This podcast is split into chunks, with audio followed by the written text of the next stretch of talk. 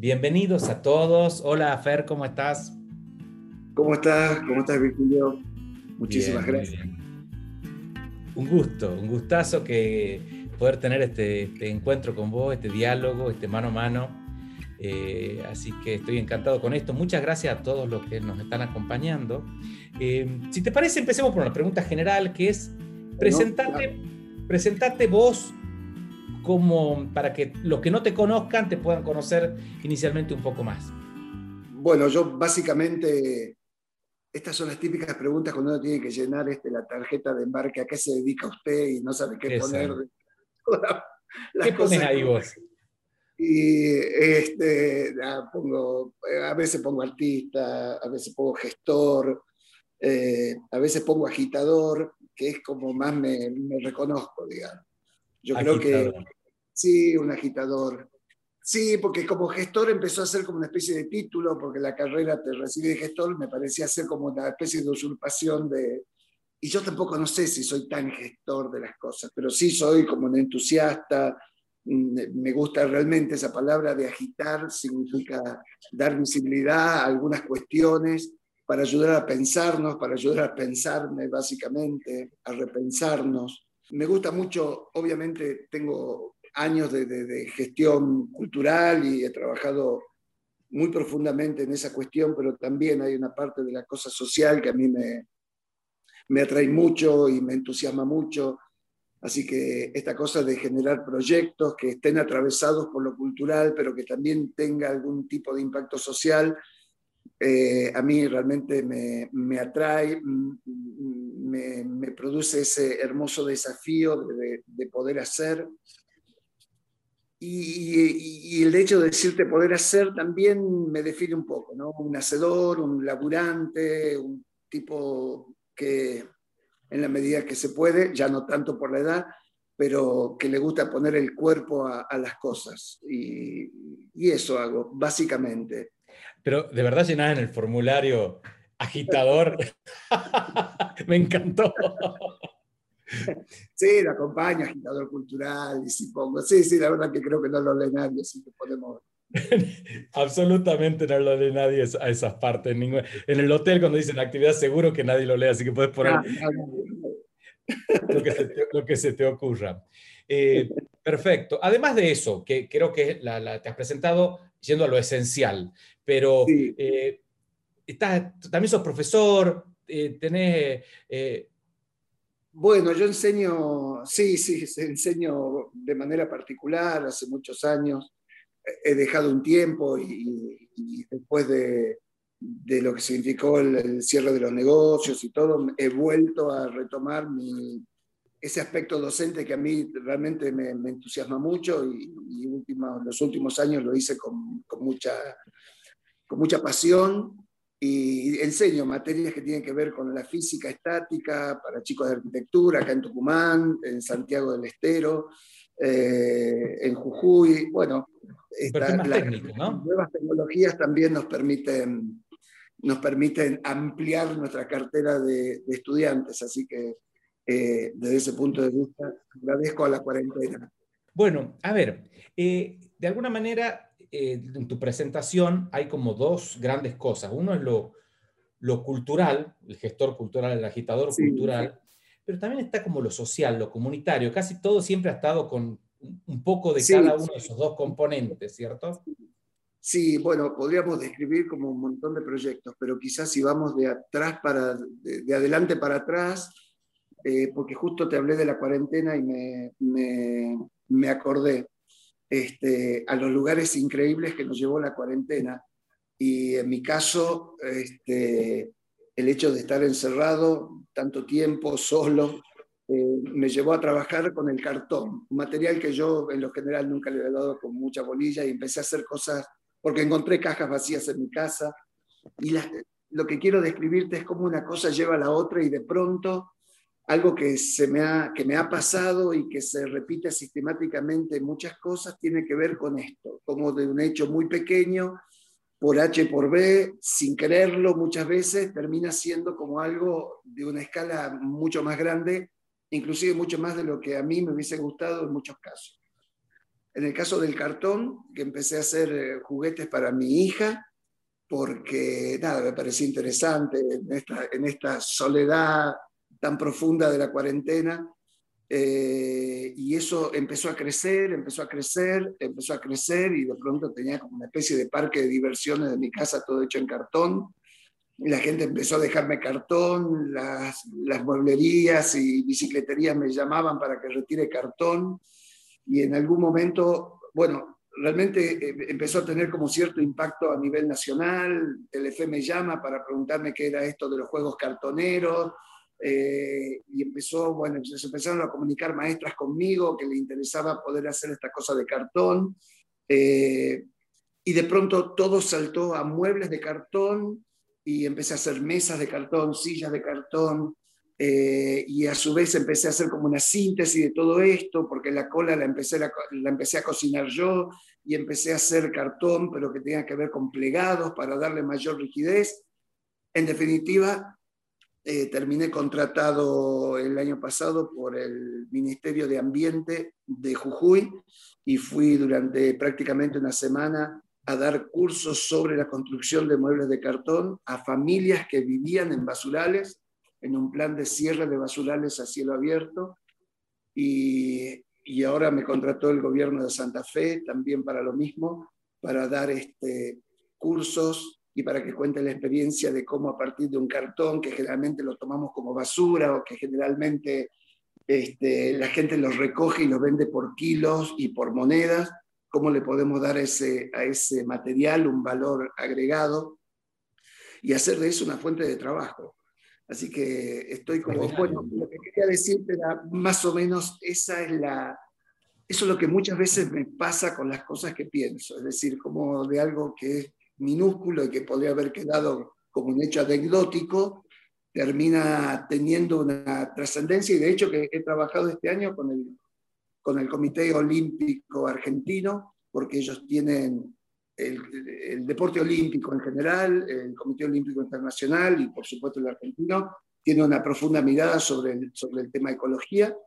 Este, no puede haber deporte en medios que no sean sanos, entonces ellos trabajan mucho con el tema ecológico y hemos trabajado con distintas escuelas, junto con la Fundación de Adriana Nofal, este, enseñándoles a armar juegos de cartón a los chicos que tenían que ver con los valores olímpicos. Es decir, eh, eh, la idea de generar un proyecto que no importa ni siquiera el material, es cómo en el tiempo lo podés hacer escalar y te das cuenta que, que los proyectos no tienen techo. Es decir, los techos de cristales son los que nosotros mismos nos zapamos, ¿entendés? En esa, en ese, en esa forma de, de auto boicot que muchas veces nos generamos.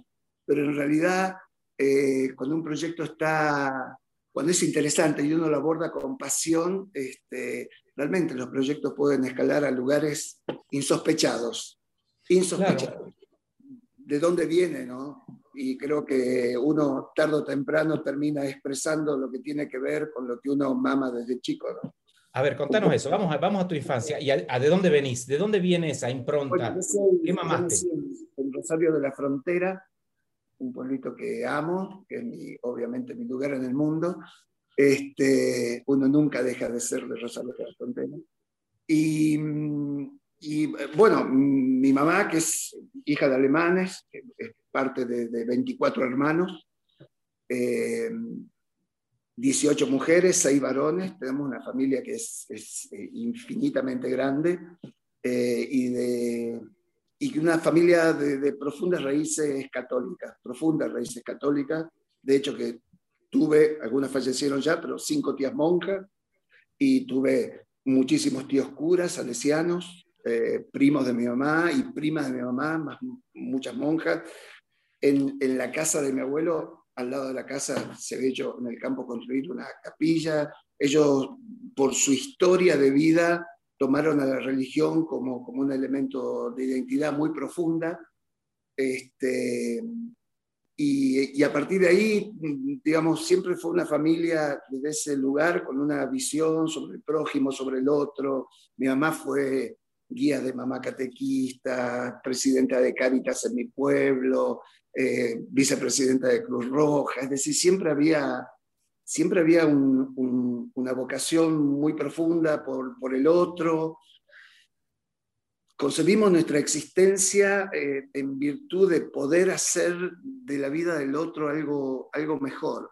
Si no, ¿para qué estamos acá también? ¿no? Y un poco nuestra generación, mi hermano y yo, que, que también este, siempre hemos tenido una mirada social sobre todo lo que hacemos.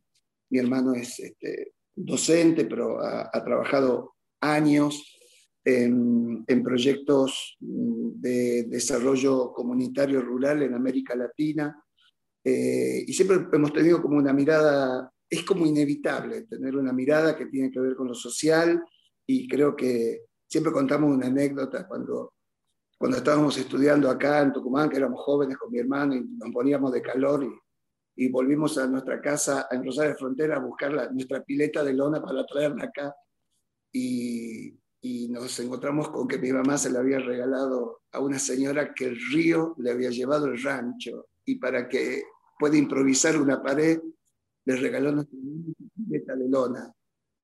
Y, y es así. Es decir, no había lugar para enojarse, o sea, porque ella concebía la vida de esa manera. Y mi papá, mi papá, su hermano, mi tío Carlos, que es como nuestro padre también, eh, aportó toda, toda esta cosa de la cultura, del leer, de la música, del teatro. Mi papá era un amante muy profundo del teatro, eh, mi hermano hizo teatro, yo hice teatro muy chico, fue realmente el que nos, eh, la familia de los ríos, las que nos permitió como abordar un mundo que tenga que ver con lo cultural y, amar eso. Este, y bueno, y creo que en definitiva eh, terminé siendo como una síntesis de todo eso, ¿no? Porque uno en definitiva es como todo eso. Y creo que medio, medio que explica una, una visión de la vida que no podría yo tenerla de otra manera, en lo que haga, en lo que haga. Y esa mirada, esa mirada que es la, de alguna manera la que te ha, y esa iniciativa, y ese espíritu es el que ha ido atravesando distintas iniciativas que vos has tenido. Acabas de nombrar la de la heladera social, que además ha sido como un boom, ¿no? ha sido un boom y vos en ese momento eras, no sé si te has definido alguna vez como un empresario gastronómico, pero tenías este, bares y restaurantes y a partir de ahí me parece que has tenido esa iniciativa. Yo a la palabra empresario siempre le tuve así como, siendo emprendedor, me, me, gusta más como ese, como ese término, digamos. Bien. Bueno, la heredera social puntualmente, y, si hablamos del tema, fue, fue un proyecto que siempre, me, me, siempre tuve como un sabor agridulce. Primero, primero porque nunca pensé que eso podía tener la trascendencia que tuvo, jamás. Para mí la heredera social era un, un, un gesto que tenía que ver mucho más con, con, nuestra idiosincrasia, qué sé yo, todos, todos los que vivimos acá en Tucumán, siempre hemos atravesado esa experiencia de que a la siesta nos tocan el timbre y nos preguntan, ¿tiene algo para comer? Y uno va a la heladera naturalmente y envuelve si es que tiene algo y nos comparte. Para mí tenía que ver más con una escala mucho más mucho más de cuadra, mucho más de vecindario, de acá hay una heladera, si alguien quiere un plato de comida para compartir, nosotros por ahí generamos comida y, antes de que sea basura, esa comida perfectamente. Más, más un proyecto de sentido común, de, solidaridad barrial y no de la escala, de la escala que tuvo. Es decir, de pronto que te manden recortes del diario eh, de Barcelona, por ejemplo, que te llama una cadena noticiera de Estados Unidos y escuchar hablándote y la gente por ahí pidiéndome un nivel de respuesta o definiciones que yo tampoco no la tenía, es decir, no soy un estudioso del hambre del mundo, uno puede tener una idea, una sensación de, de lo que vive, de lo que lo rodea, porque obviamente este, nada, la, la, realidad te atraviesa de punta a punta, pero de pronto verme discutiendo en el Senado de la Nación y, y reconocimientos que yo no, a mí me... A ver, cuando yo leo, eh, hoy se inaugura un comedor popular, ¿esa es una buena o mala noticia? Es decir, es la buena noticia de que vamos a dar respuesta al hambre de, de, de vecinos, pero en realidad, ¿hasta qué punto no encierra una especie de oda del fracaso de nosotros como sociedad que un vecino nuestro no pueda llevar un plato de comida a la mesa de su familia, ¿no? La heredad social siempre ha sido un proyecto que para mí eh, ha sido como muy ambivalente en el sentido de qué exitoso proyecto o frente a qué fracaso estamos que una simple heladera enchufada puesta de una vereda pueda generar todo esto, ¿no? Lo más meritorio de la heladera social creo que fue, bueno, fue como la réplica de, las cosas que, que, empezaron a suceder. Fue un proyecto muy abrazado por la iglesia, sin que yo haga absolutamente nada, pero hoy funcionan en muchas parroquias, heladeras sociales. Eh, y y creo que lo que, digamos, la mayor virtud de la heladera social, porque es una heladera que puede abastecer 20 viandas, 30 viandas, digamos, es, es, un proyecto de una escala muy mínima, pero que sí permitió quizás el debate de otros temas o, o, o sacar a la palestra otros temas que estaban como muy olvidados. Eh, la ley Donal, que es la ley del buen samaritano, eh, se aprobó finalmente, Fernando, ¿no? Y tuvo un impulso a partir de, la heladera social.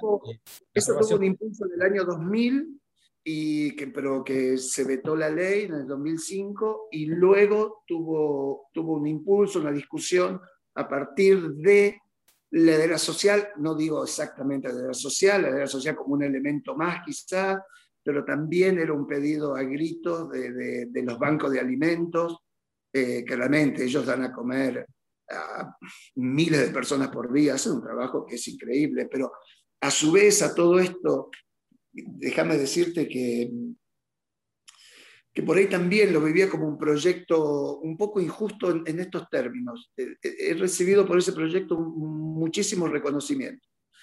Y vuelvo a decirte, era un proyecto de una escala mínima. Quiero decirte que hoy, hoy, mañana a las 6 de la mañana en Tucumán, va a haber decenas de vecinos en las barriadas de Tucumán saliendo a pedir un bolsón de fideos para darle de comer a 50, 60, 80 changuitos, que si mañana esa gente no se mueve, esos chicos no comen.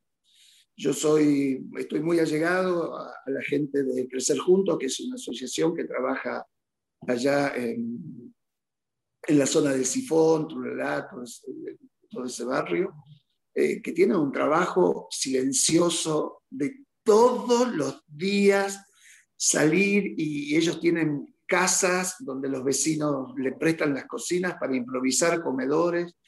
Esa gente que hace un trabajo que no lo ve nadie, que no tiene la amplificación de los medios de comunicación, que jamás le van a dar un premio, un reconocimiento de nada. Y para mí, esa es la, esos son los héroes sociales. Esa es la gente que, que no teniendo, pero no le sobra ni, ni 10 pesos, no le sobran 10 pesos. Y, y, entregan su tiempo y su esfuerzo a que cientos de chicos y adultos puedan comer cada día en Tucumán. Y la red social, sí, es verdad, ha sido, creo que fue más interesante desde el punto de vista que, que aportó a la discusión que lo que pudo resolver en sí misma la heladera.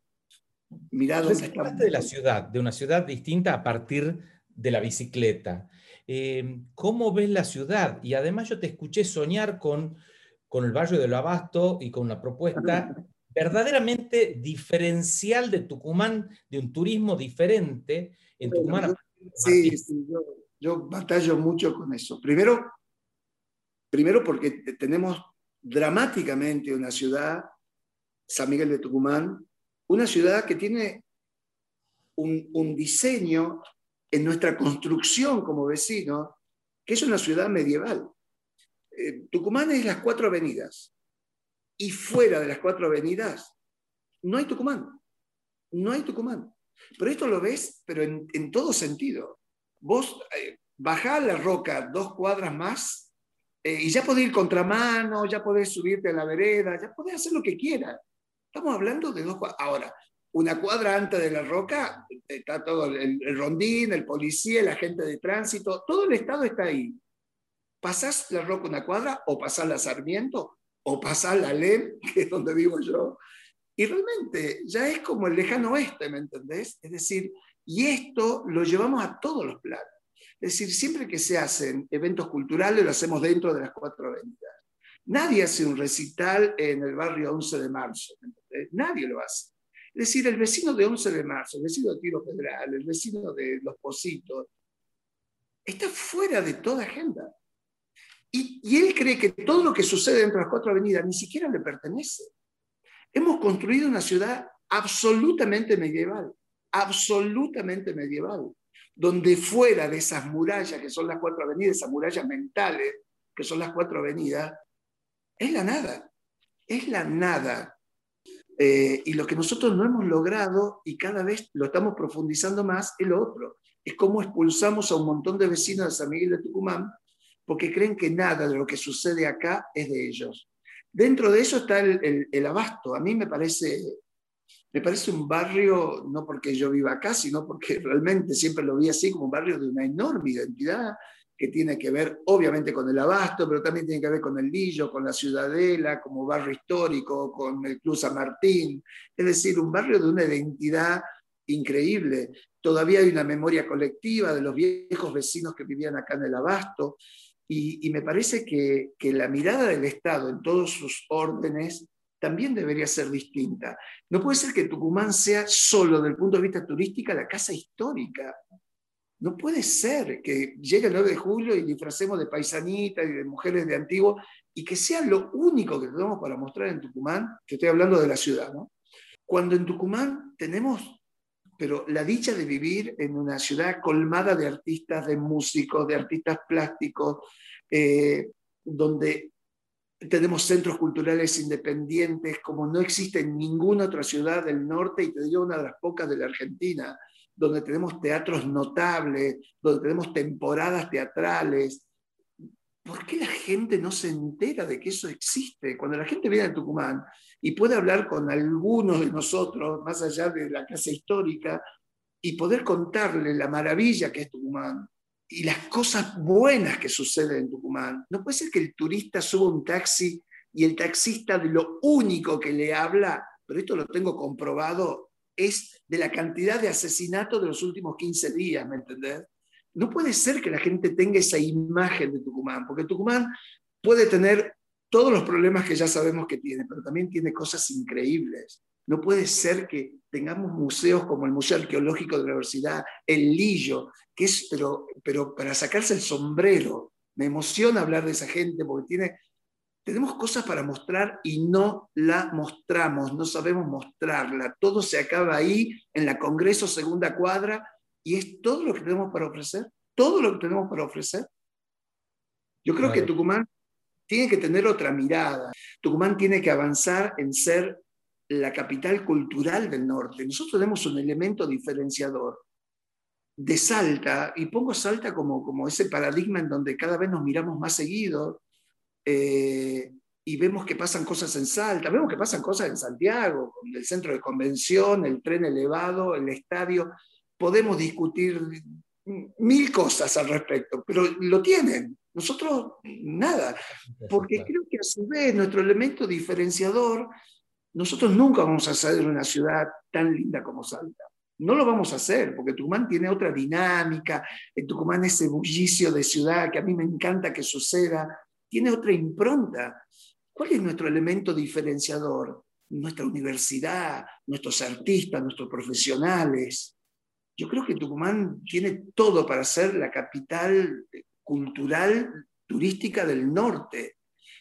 Eh, mira, a propósito de libros, tengo un libro en este momento en mi mano, Tucumán en Construcción, que es un libro que coral de muchas voces que, de desarrolladores inmobiliarios, y eso está pintado por una pared que la pintaste vos en la Marcos Paz al 200, que te pedimos, porque parte de ese Tucumán en construcción, que acá tengo el, póster también, parte de eso era Acción Poética Tucumán, eh, que estaba, mostraba esa ciudad dinámica, habitada, transformándose en plena construcción, en pleno desarrollo, y fue un movimiento muy importante. Eh, contanos de eso. Eso fue lo, es una locura, una locura. Yo tengo mucha gente amiga en México, en Monterrey precisamente. de muchos años y que cuando puedo me hago un viaje y, que estamos en, permanente relación y contacto con ellos. Eh, puntualmente una familia, que son como familiares míos, que los adoro, nos queremos y nos vivimos escribiendo, es toda una familia de artistas. Eh, y, ellos empezaron a mostrarme, el padre de ellos, una especie de patriarca, don Andrés Huerta era, era poeta, escritor, muy reconocido en la sociedad regiomontana. Y, y estando acá, Ruth, la hija mayor, mm, me empieza a mandar fotos de lo que hacía Armando Anali Pulido, que es quien crea el movimiento de Acción Puente. Va, ni siquiera era movimiento, crea Acción Puente. Y me manda fotos y me dice, mira lo que está haciendo Armando, que fue discípulo de mi papá, él estudió con mi papá y escribe poesías, y, y desde la frustración de que, de que ningún editorial le imprima o, o, le imprima 200 libros y después se los dan al propio autor para que los venda, digamos, eh, decidió em, empezar a escribir poesías eh, o frases, textos en, en su ciudad para que la gente lo lea. En esta cosa de que más gente me lea, compartir y y siempre me pareció una cosa bellísima, de lo simple, de, lo, de, esta idea de compartir la palabra, eh, y lo, seguía muchísimo. Y en el 2012 este, yo estaba actuando en dos obras que bajaron de cartel simultáneamente y me quedé con mis noches sin, sin, sin saber qué hacer. Y se me ocurrió escribirle a Armando, eh, diciéndole, mirá, soy amigo de, Ruth, de don Andrés, y quisiera empezar esto que haces en, México, en Monterrey, hacerlo acá en mi ciudad, en Argentina, Tucumán. El tipo no tenía idea ni dónde quedaba Tucumán, ni nada. Este, y me dijo, bueno, sí, hacelo, medio sin, sin, eh, sin mucha fe, sin mucha fe. Me dijo, bueno, hacelo, mirá, esto tiene reglas muy básicas, que es pintura negra sobre fondo blanco, letras de imprenta, mayúscula, textos cortos y que, nunca trate de política ni religión. Eh, y eso fue todo lo que me dijo él. Y bueno, y así empecé. Una noche escribí primero en una pared de mi casa, que fue un desastre, fue un desastre, horrible todo, un desastre estaba con un pincelito y un cachito de pintura que había comprado en, un hiper, de esos de oferta que te vienen ya todos en una bolsa. Eh, yo nunca había pintado una pared, nada, un desastre. Y, pero, pero compartí unas fotos por redes sociales y a algunos le pareció simpático, eso medio me entusiasmó también. Esto de acción poética también se explica de las redes sociales, sin duda. Y después empecé a salir, eh, bueno, algunas noches, pero salía como a las 12 de la noche a pintar y, y a empezar a subir fotos. Y, de pronto gente que me quería acompañar y, y ya éramos como una especie de, de, banda que andábamos a las 2, 3 de la mañana pintando esas paredes que, que uno cree que no son de nadie, que viven olvidadas. Y el, y el tema fue eh, que, que me, que me empecé a hacer como otras preguntas, tipo, ¿y, y, si viene el dueño de esto, si me asaltan, si viene la policía, ¿qué te digo? y, y, a su vez hacerme responsable de un montón de gente que venía conmigo. Y si en definitiva lo que escribimos son nada, un puñado de palabras más amables no se consiguen. ¿Qué, qué, qué, sentido tenía andar a hurtadillas por ahí a la madrugada para escribir esto, pensar, había algo que no, no, no estaba bien, digamos, había algo que no, no encajaba en esto. Y ahí se me ocurre la idea de decir, bueno, Acción Poética será un movimiento que, aparte de hacer todo esto, nunca va a escribir en paredes que previamente no nos cedan. Bueno, y eso fue como una especie de, de bomba porque eso nos permitió empezar a, primero a buscar paredes, gente que empezó a escribir, que donaba sus paredes, vengan, escríbanme la pared, vengan, y bueno, esta cosa que pasa en Tucumán, que es una cosa increíble. ¿Y esto qué permitió? Que, que pudiéramos salir de día, a la vista de todos. ¿Y esto qué permitió? Que el vecino o los vecinos de la cuadra también empiecen a pintar con nosotros. Y esto a su vez posibilitó que las fotos que se subían eran fotos de, chicos grandes, señoras con bata, rulero, el tipo que iba en bicicleta y se paró a ver qué hacíamos y termina pintando.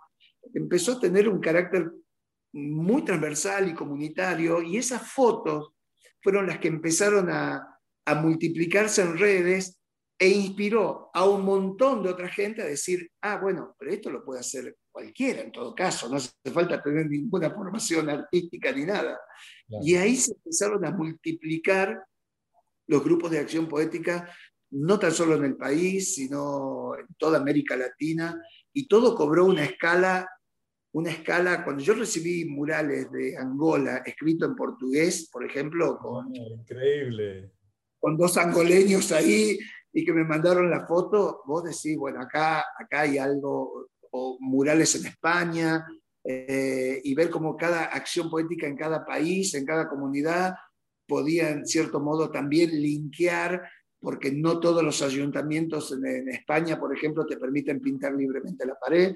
Verte en noticieros de España, por ejemplo, eh, hablando del fenómeno de acción poética en Tucumán, eh, son cosas que, que realmente eso, eso fue otro proyecto que empezó con un tarrito de pintura de litro comprado del hiper y de pronto terminar pintando en, Brasil, en, Perú, en Bolivia. Eh, he recibido gente, eh, un estudiante de la Universidad de Columbia que hacía su trabajo final sobre acción poética en el mundo. Ellos a lo grande empezaron a recorrer y visitaron como las secciones poéticas más representativas y estuvo una semana acá conmigo este, pintando cientos de trabajos, este, cientos de trabajos de universidades sobre el tema de acción poética. De hecho, que acá se... Pero lo más lindo que me pasó, y ahí cuando creo que, que dije, bueno, esto valió la pena, fue cuando recibo de Editorial Santillana este, los manuales de cuarto grado que traían como acción de aula o trabajo del aula, acción poética y, estaba acompañado de una nota mía del diario La Nación sobre el tema de acción poética. Y el, hecho de ver que lo que uno hizo y visitar escuelas y, trabajar tanto con docentes, eso tuvo su correlato como, como material áulico para los docentes de cuarto grado. A mí realmente fue lo más hermoso que me ha pasado de acción poética, que me han pasado cosas bellísimas, cosas bellísimas. Invitado por la Universidad del Mercosur para pintar murales trilingües en Brasil, Paraguay y Argentina, por ejemplo, eh, con estudiantes de todo el mundo. Eso fueron cosas. Y de esos muchos murales todavía hay un mural enorme que une Foz de Iguazú con la triple, en la triple frontera, con el lado paraguayo, con Ciudad del Este, en el paredón que tiene la, la policía brasilera, que es un paredón de 200 metros, este, pintamos un mural en portugués, en, español y en, y en guaraní. Ha sido una de las cosas más lindas que me pasó en la vida. Al día de hoy, que Acción Poética cumplió 20 años, este, desde su creación, este, la cantidad de reportajes y notas que se hicieron al respecto, realmente es algo, algo hermoso. Hablemos un segundito de la cultura, de la cultura, este, eh, a ver, eh, uno, Gustavo Torres nos dice, ¿qué, qué opinas de los concursos literarios? ¿Funcionan? Eh, y, por otro lado, como plantearte, ¿cómo ves la cultura y el arte hoy? A ver, la cultura es todo, es decir, las cervecerías artesanales también son parte de nuestra cultura nos puede gustar mucho o poco, nos puede parecer que todos los negocios son repetitivos, que parece que fuesen negocios sin vida, que la cerveza es más rica o no, prefiero la clásica que la... Podemos discutir todo eso, pero eso también es parte de una cultura porque es parte de un proceso. La cultura es eso, es un organismo vivo que vamos creando, recreando este, y que va mutando y que va cambiando su forma. Este, y yo creo que lo que se ha muerto, y creo que está bien muerto, son las formas en que nosotros consumíamos la cultura. Eso no existe o se ha reducido, o se ha reducido bastante. Este, hoy, hoy las salas de teatro, yo me acuerdo, tenía un amigo, el gran Nelson González, que me decía, Fernando, cuando en los 70, 80 teníamos 250 este, personas en un teatro nos decíamos, che, parece que esto está viniendo abajo. parece que esto ya no funciona. Y nosotros con 50 personas hoy tiramos bengala al techo, ¿me O sea, eh, creo que las, formas han, mutado, han cambiado. Hoy estamos, bueno, esta misma conversación ha cambiado a, otros paradigmas de comunicación, deliberadamente. El problema somos nosotros y cómo nosotros nos podemos readaptar a estas nuevas formas, ¿no? A estas nuevas formas.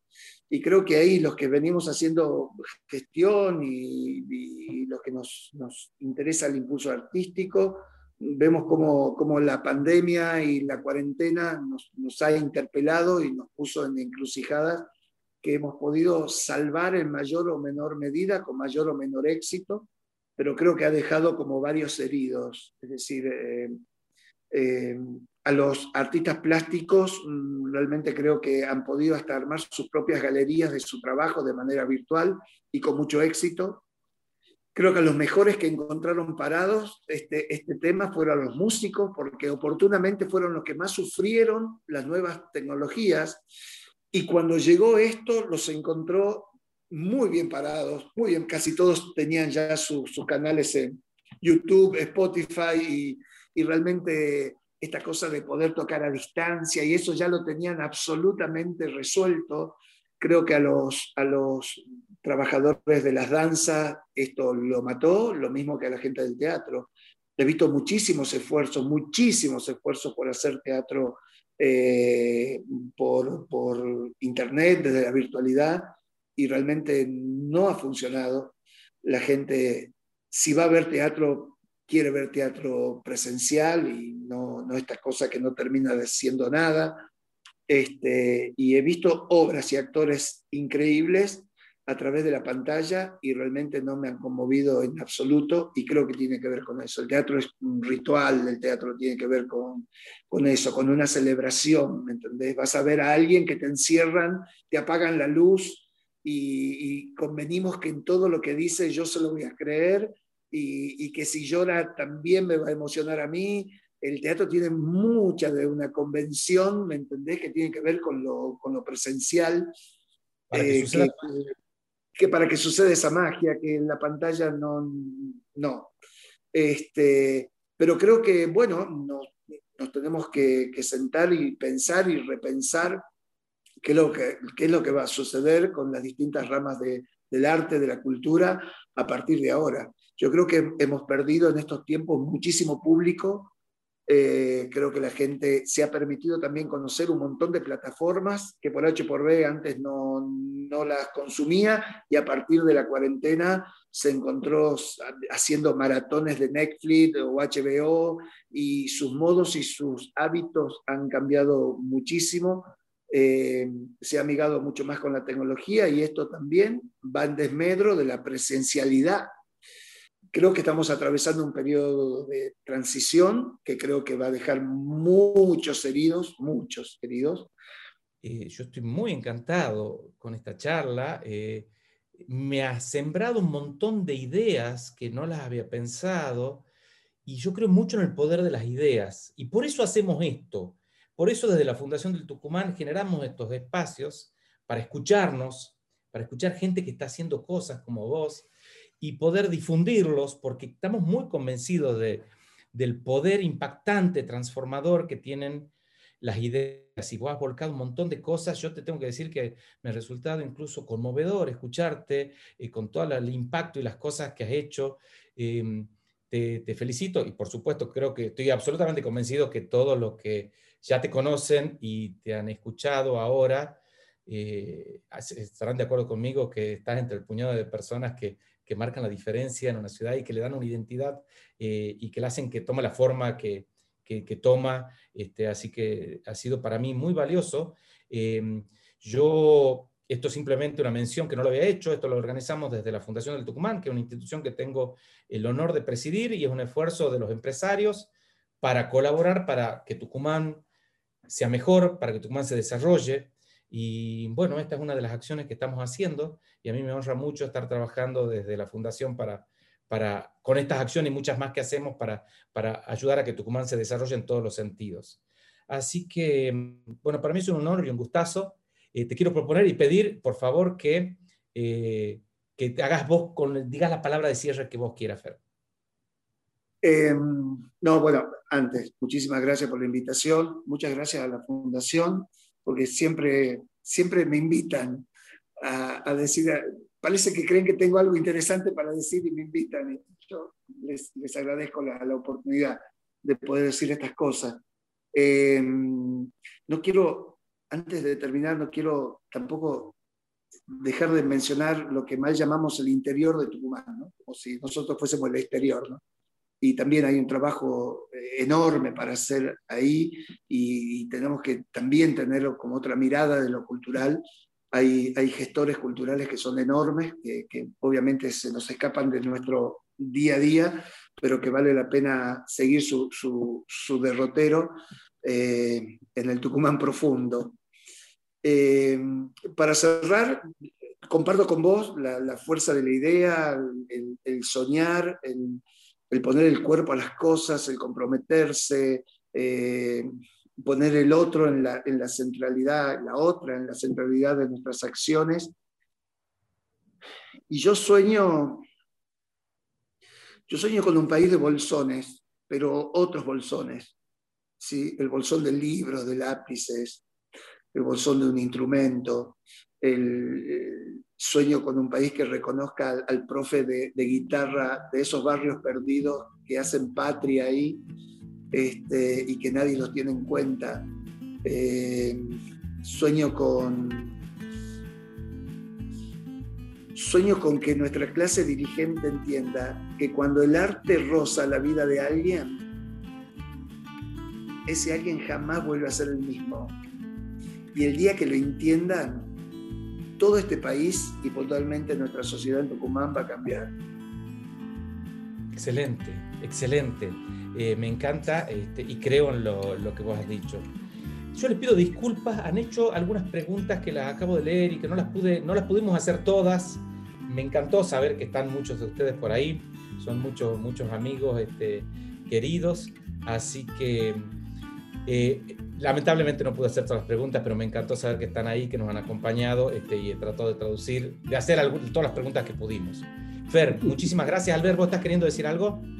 Eh, básicamente pedirles dos favores. Uno, si esto realmente a ustedes les le pareció valioso, primero que lo compartan y segundo que eh, cuando estén saliendo de la reunión, cuando realicemos la reunión, les va a aparecer una encuesta que es muy cortita, dos preguntas nada más, si la pueden completar para que nosotros podamos eh, eh, medir de qué manera a ustedes les llegó esto y también ir eh, mejorando para poder seguir generando cosas que impacten en la gente. Así que nada más, muchas gracias a ustedes dos por esta espectacular orientación de descubrir cosas que son muy valiosas. ¿Mm? gracias a todos, gracias Fer, excelente. gracias a ustedes. Hasta siempre. ちゃいま2。